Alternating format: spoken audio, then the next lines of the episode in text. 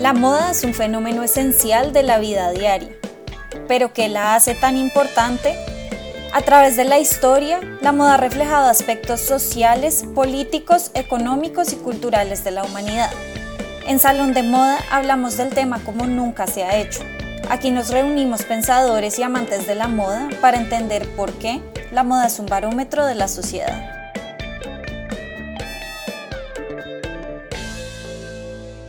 Hola, hola, bienvenidos a un nuevo episodio de Salón de Moda. Soy Laura Beltrán Rubio y hoy me acompañan Sandra Matei García Rada y Camila Bizambra para hablar de la relación entre la moda y el género.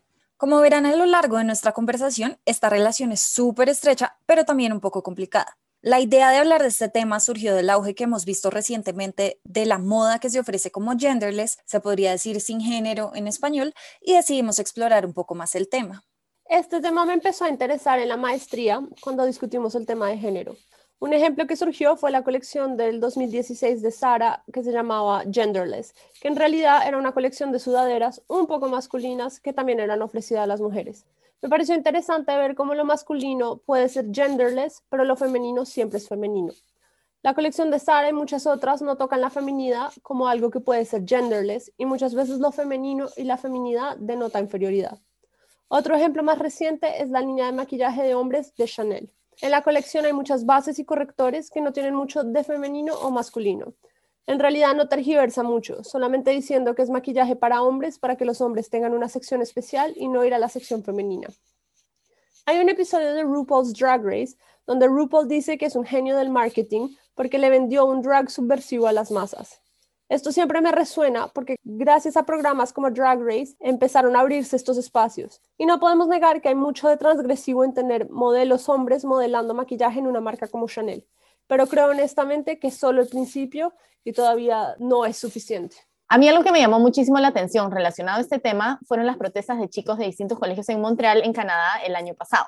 Lo que hicieron fue que, a modo de protesta, usaron falda en vez de los pantalones que eran y son parte del uniforme de los hombres. ¿Y por qué? Pues para luchar contra la violencia de género de forma interseccional. Entonces, ellos no solo se oponían a la idea de que las faldas son para mujeres y los pantalones son para hombres, sino que querían oponerse a través del uso de las faldas a distintas ideas, a la masculinidad tóxica, a la sexualización de las mujeres y también querían luchar por los derechos de la comunidad LGTBIQ. Y puede parecer un discurso gigante a través del simple hecho de usar una falda, pero lo cierto es que un hombre con falda genera polémica y esa polémica abre espacios para hablar de esos temas. Y lo más básico es que la ropa en realidad no tiene género, sino que somos nosotros quienes le damos su significado asociado con un género de acuerdo con las ideas colectivas que definen nuestro pensamiento social. Es verdad, y estas ideas se basan en lo que consideramos deben ser las diferencias entre los sexos, entre comillas, considerados como la diferencia biológica entre hombres y mujeres. Lo que tendemos a asociar con los hombres es lo que consideramos masculino y aquello que se asocia con las mujeres entonces es lo femenino. Esto incluye una gran variedad de comportamientos realmente, pero especialmente para el episodio de hoy, formas de vestir. Por eso es que pensamos en ciertas prendas o estilos como femeninas, entre comillas, o masculinas, entre comillas. Y aquí las palabras femenino y masculino y las ideas y las características culturales que asociamos con ellas corresponden al género.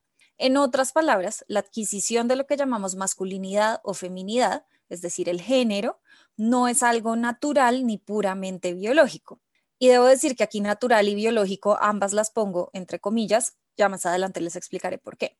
Pero entonces no podemos decir que el género es algo natural porque es el resultado de la socialización y de las expectativas culturales en un determinado contexto, en el contexto en el que vivimos, en el que crecemos y por supuesto estas ideas cambian para los distintos contextos. Y estas expectativas culturales y las ideas que tenemos sobre las diferencias de género se basan en nuestro entendimiento sobre la sexualidad. Aunque hoy conocemos y aceptamos una variedad de comportamientos sexuales, históricamente estas han estado ligadas estrictamente a la heterosexualidad, es decir, que a lo largo de la historia ha sido la heterosexualidad la que ha definido la forma en la cual entendemos el sexo como biológico y el género como un conjunto de características culturales. Y lo que identificamos con un género está directamente relacionado con la idea que tenemos del comportamiento heterosexual del sexo que asociamos con ese género. Por ejemplo, Lo masculino lo asociamos con las expectativas culturales que tenemos del hombre heterosexual y todo lo demás lo construimos en oposición a esta construcción social. Aquí tenemos entonces una clara diferencia entre lo que llamamos sexo como una realidad, entre comillas, biológica, y el género como una construcción social. Pero el determinismo biológico que separa a hombres y mujeres como dos categorías distintas y separadas bajo el nombre de sexo ha sido cuestionado repetidamente. En el género en disputa, por ejemplo, Judith Butler nos recuerda que ni el sexo ni el género son elementos identitarios fijos ni estables. Ambos están relacionados con la cultura y por lo tanto las ideas que tenemos sobre el sexo y el género se pueden romper y transformar. Esto se basa en la idea de que incluso la biología está afectada por nuestra cultura. Entonces las ideas que nosotros tenemos sobre la biología y sobre la naturaleza también están relacionadas con constructos culturales y por eso no las podemos dar por un hecho básico y fijo que nunca cambia. En El cuerpo y la moda, que es un libro que además hemos mencionado varias veces en este podcast, Joan Entwistle explica que no podemos afirmar que el sexo sea un hecho desnudo de la naturaleza. Y aquí es donde entra la importancia de la moda en relación con el sexo y el género. Exacto, porque es la moda la que nos ayuda a entender y visualizar las diferencias de género en nuestra sociedad. A lo largo de la historia, la ropa nos ha ayudado a leer los distintos cuerpos que habitan en una sociedad específica. Y esto incluye, por supuesto, al género. Por eso es que Joan Entwistle, a quien Laudia mencionó, sugiere que la moda también convierte la cultura en naturaleza y naturaliza el orden cultural. Esto quiere decir que cuando nos vestimos según las convenciones de género de nuestra sociedad, anunciamos nuestro sexo al mundo. Y esto es algo que hacemos a diario y casi sin pensarlo. Por eso es que Entwistle lo ve como una naturalización de las normas culturales de género. Y cuando se rompe con esas reglas, con frecuencia se generan escenarios de confusión y hasta escándalo. Este tipo de escándalos los hemos visto a lo largo de la historia. Tal vez uno de los más famosos fue la campaña de Saint Laurent de 1966, donde Helmut Newton fotografió a una mujer vestida en el ahora icónico Les Smoking al lado de una mujer desnuda. Los subtextos homoeróticos de la foto, sumados a tener a una mujer vestida de hombre, bastante masculinizada, fumando un cigarrillo, que era una actividad verdaderamente masculina, causó mucha indignación al público. Era una tergiversación total de la creación social y cultural de la mujer. Creo también que a veces, personalmente, pierdo de vista el contexto cultural. Es apenas desde los años 60 donde se volvió algo aceptable usar pantalón para las mujeres y en realidad mi propia abuela jamás utilizó pantalones. Hoy en día una campaña como la de Saint Laurent tendría muchos discursos para problematizar la imagen, pero en su época rompió muchas barreras sobre lo que significaba ser una mujer, entre comillas, bien. Los significados de lo que significa ser una mujer de bien, como lo dice Cami, y más ampliamente lo que se considera como la feminidad o la masculinidad convencional o normativa, son construcciones sociales que se han ido creando y han evolucionado a lo largo de la historia y en distintos momentos del tiempo y en contextos diferentes vemos formas distintas en las que se gestan las diferencias de género. Por ejemplo, Amanda Bunda estudia la moda en la España del siglo XVII y ella ha escrito específicamente sobre la golilla y el guarda infante, que son dos prendas súper importantes y además representativas de la moda española de esta época. Y Amanda habla sobre estas dos prendas como esenciales para la configuración del género en la España premoderna. Para ella no es coincidencia que la golilla y el guarda infante surgieran al tiempo, y aquí creo que debo detenerme a explicar qué es la golilla y qué es el guarda infante. La golilla es una prenda que utilizaban los hombres alrededor de su cuello, que más o menos enmarcaba el cuello, que era bastante rígida y de hecho fue objeto de críticas a lo largo del siglo a lo largo de Europa, precisamente por la rigidez que connotaba, que era una rigidez que además se criticaba en relación con la austeridad española que se veía de la época. Y el guardainfante, por otro lado, era un ahuecador que utilizaban las mujeres debajo de las faldas para darle una figura redonda, prominente a lo largo de las caderas de las faldas. Pensemos, por ejemplo, en el cuadro de las meninas de Velázquez, muy famoso en el Museo del Prado, las meninas llevan guardainfantes debajo de sus vestidos. Entonces, volviendo a los planteamientos de Amanda Bunda, ella nos habla sobre la golilla y el guarda infante surgiendo al tiempo en este momento en el siglo XVII y generando una separación de género. A los hombres se les distinguía por el uso de la golilla, a las mujeres se les distinguía por el uso del guarda infante y estas prendas además tenían connotaciones y significados específicos que se relacionaban con las ideas de lo que implicaba ser hombre y de lo que implicaba ser mujer en este contexto específico. Esta clase de ejemplos, como el que acaba de presentar Lau, muestran cómo los referentes de género han ido cambiando y evolucionando. Por ejemplo, los tacones fueron creados para los hombres monarcas y difícilmente encontrarán un retrato de Luis XIV sin tacones. El maquillaje también era muy utilizado por los hombres y las mujeres. Esto dejó de ser utilizado durante la Revolución Francesa, donde la ropa de los sans-culottes se volvió el gran ecualizador. Los nobles, para mostrar coherencia con su apoyo a la revolución, abandonaron los tacones, el maquillaje y la ropa de lujo a favor de la ropa más sencilla y sensata de los revolucionarios de clase baja. Los tacones, el maquillaje, las vestiduras con colores o estampados quedaron relegados al ámbito de la feminidad que no era sensata, entre comillas. El ejemplo de la revolución es importante para mí como feminista, porque siempre he sentido la traición hacia las mujeres que en realidad lideraron los días iniciales de la revolución, marchando hasta Versalles, y que luego fueron relegadas por los hombres revolucionarios. Fueron dejadas sin votos y sin igualdad, cuando fueron ellas quienes lo reclamaron en un principio. Sobre este tema es genial leer a Germaine de Stael y se las recomiendo muchísimo.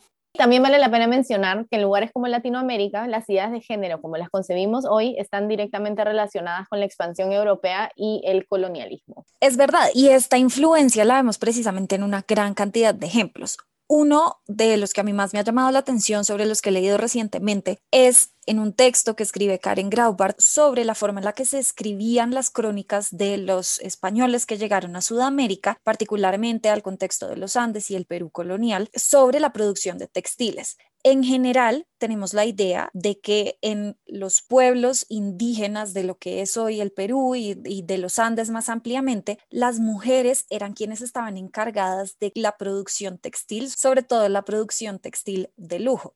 Sin embargo, cuando Karen Graupert se pone a leer con un ojo crítico todas estas crónicas de la época, ella se empieza a dar cuenta de que realmente hay una gran cantidad de contextos en los cuales no son las mujeres quienes se encargan de la producción textil. Hay muchos lugares en los que incluso son los hombres quienes se encargan de la producción textil y las mujeres son quienes están encargadas totalmente de la agricultura. Pero lo que pasa es que desde la misma perspectiva occidental de los invasores españoles, ellos escriben estas situaciones como anormales. Esto no es normal, esto es diferente, porque obviamente bajo su concepto de lo que deben hacer los hombres y las mujeres es diferente, pero entonces esto no deja espacio para las ideas de género que tenían estas distintas culturas andinas, que además muy seguramente variaban entre comunidades y pues nuevamente eran distintas a las de los españoles. Entonces vale la pena tener en cuenta y leer con un ojo crítico todas estas crónicas que nos han traído a lo largo de la historia y que nosotros hemos leído casi que sin cuestionarlas para poder darle espacio a nuevas ideas sobre el género.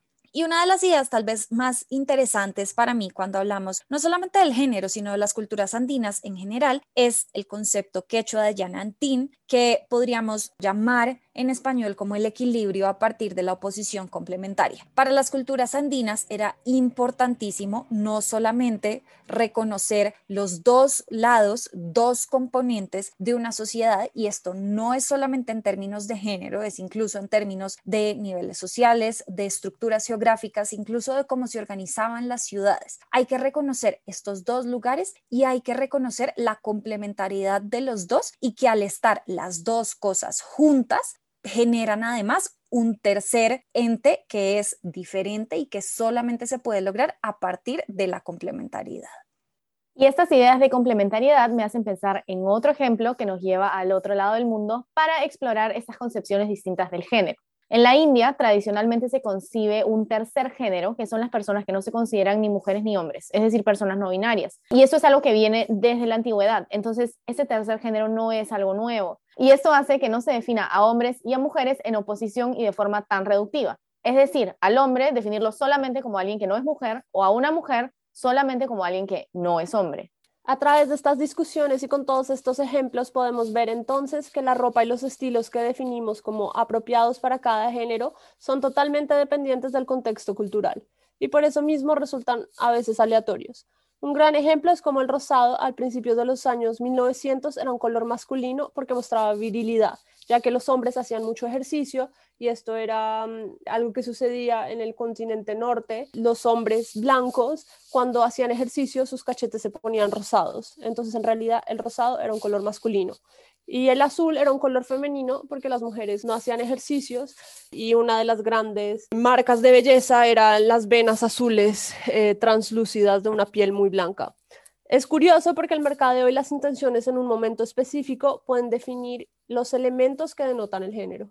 Sí, totalmente. Y además entonces tenemos la posibilidad de que estos elementos que denotan el género cambien, a veces casi que arbitrariamente, ¿no? Entonces, así como a comienzos del siglo XX asociamos el azul con las mujeres y el rosa con los hombres, después de la Segunda Guerra Mundial es que se cambia a las ideas que tenemos hoy. Pero entonces a mí esto me llama la atención porque para mí por lo menos quiere decir que si podemos cambiar los significados que tienen los colores de acuerdo con nuestras ideas de género, pues entonces también podemos cambiar las ideas más generales que tenemos sobre las prendas de vestir y cuántas otras cosas en relación con las construcciones sociales del género. Y aquí vuelvo a mencionar a Judith Butler, autora del género en disputa que mencioné anteriormente. Judith Butler define la identidad de género como la repetición estilizada de actos. Esta identidad es construida débilmente en el tiempo a través de un performance o podríamos decir una especie de actuación en sociedad en la que participamos todos los miembros de la sociedad, incluidas nosotras mismas a la hora de expresar nuestra propia identidad de género.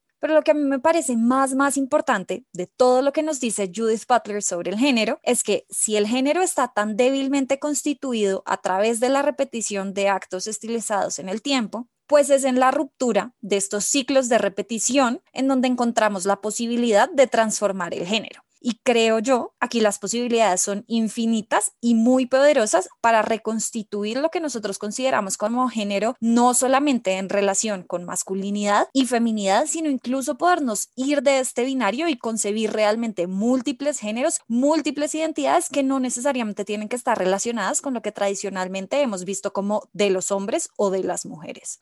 Volvamos por un momento a la campaña de Yves Saint Laurent fotografiada por Helmut Newton en 1966 que mencioné hace unos minutos. En ese momento les dije que fue súper escandalosa porque no se concebía que una mujer posara de una forma tan, entre comillas, masculina para una fotografía de moda. Y de verdad muy entre comillas. Pero hoy vemos la imagen y no nos parece tan aterradora. Las mujeres utilizamos pantalones a diario sin que sea un problema. Esto no siempre fue así pero es gracias a la repetición de nuevos actos estilizados, en este caso el que las mujeres utilicemos pantalones si así lo queremos, que hemos logrado transformar el ideal de lo que se considera femenino en el vestir. Yo creo que las mujeres han logrado avanzar mucho más en romper estereotipos que los hombres, por lo menos en temas sartoriales y de belleza.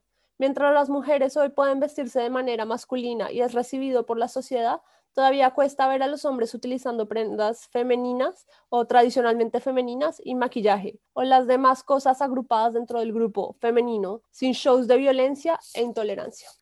Totalmente de acuerdo. Y creo que esto lo podemos conectar nuevamente con esta idea de que la moda genderless está mucho más relacionada a una idea masculina de lo que es la ropa, porque como dice Cami, hasta ahora no se han popularizado las faldas para los hombres y definitivamente no las vemos en las colecciones genderless. Entonces, para realmente pensar en moda genderless o de género neutral, debemos dejar de asignarle género a la ropa. Y otra cosa que me parece importante mencionar acá, y esto ya para ir cerrando, es el rol de la educación, porque es muy común que los programas de diseño de modas estén divididos en diseño para hombres y diseño para mujeres. Entonces, no se enseña todo junto porque definitivamente las técnicas son muchas veces distintas, pero eso también sigue construyendo ideas binarias de lo que es la ropa para mujeres y ropa para hombres desde los mismos diseñadores porque lo que es cierto es que las técnicas de patronaje y confección en sí no tienen género. Y la verdad, y esto no es la primera vez que lo digo aquí en el podcast, yo creo que estos temas se pueden empezar a cambiar desde la educación y pienso que es crucial que eventualmente todos los programas de diseño evolucionen hacia una nueva manera de enseñarlo. Aquí volvemos entonces a la pregunta de la moda genderless o sin género con la que empezamos. Y esta es una pregunta que a mí me parece que sigue quedándonos un poco abierta porque al entender que la ropa en sí no tiene género, sino que somos nosotros en sociedad quienes asociamos ciertas prendas de vestir o formas de usar la moda con ciertos tipos de género, pues entonces la moda genderless casi que se vuelve un imposible o en el mejor de los casos algo tremendamente contradictorio. No podemos negar la contradicción que hay entre lo que nos venía contando Sandra de el impulso que hay como la educación de moda que está inherentemente dividida entre la moda masculina masculina y la moda femenina y el auge de lo genderless en los discursos alrededor de la moda en los últimos años. Y creo que aquí vale la pena decir que no se trata solamente de colecciones genderless como la de Sara que nos contaba Cami al comienzo o de colecciones que buscan traspasar las fronteras tradicionales de género como el caso del maquillaje mercadeado para los hombres de Chanel, sino que también se ha mostrado en otros aspectos de los estudios de moda. Por ejemplo, hace un par de años hubo una exposición sobre la moda genderless en distintos momentos de la historia en el Museo de Bellas Artes de Boston. Pero entonces, insisto en que para mí queda la pregunta de qué es la moda genderless, cómo consideramos la moda genderless, porque, y esta es una idea que ya Sandra y Cami mencionaron, la moda genderless con frecuencia se asocia con lo masculino, se asocia además con prendas como sin forma, holgadas, sin mucho diseño, muchas veces además relacionadas con la ropa deportiva o con el athleisure. Pero porque la moda genderless tiene que ser así. Y aquí quisiera recomendarles un video de Alok V. Menon en BOF Voices, uno de los simposios de Business of Fashion en el 2019, en el que Alok cuestiona esta necesidad de hacer la ropa genderless fea. Y a lo que nos dice, yo, yo me quiero vestir increíble, yo me quiero ver bien, me quiero sentir bien conmigo misma, no quiero caer dentro de estas de estos estereotipos de género, quiero traspasar las fronteras de género, pero entonces ¿por qué a la hora de buscar ropa genderless tengo que ponerme sudaderas o tengo que ponerme algo que se siente como una pijama? Porque no me puedo poner un vestido y porque un hombre entre comillas normativo no puede usar un vestido o porque una mujer debe usar un vestido, por ejemplo, para ir a una gala, ¿no? Entonces creo que nos quedan abiertas un montón de preguntas que nuevamente, como decía Sandra, creo que se pueden empezar a cambiar desde pensar la moda de otra forma, desde la educación no solamente de diseñadores, sino yo creo que desde la educación o reeducación tal vez de nosotros mismos como consumidores de moda y como usuarios de las ropas que vestimos. Y con estas ideas, o más bien con esta reflexión llena de preguntas, cerramos la conversación por hoy. Como siempre, les invitamos a compartirnos sus ideas y reacciones frente a este tema a través de redes sociales. Gracias, gracias por escucharnos y les esperamos muy pronto en un nuevo episodio de Salón de Moda. Salón de Moda es producido por Culturas de Moda en alianza con Moda 2.0.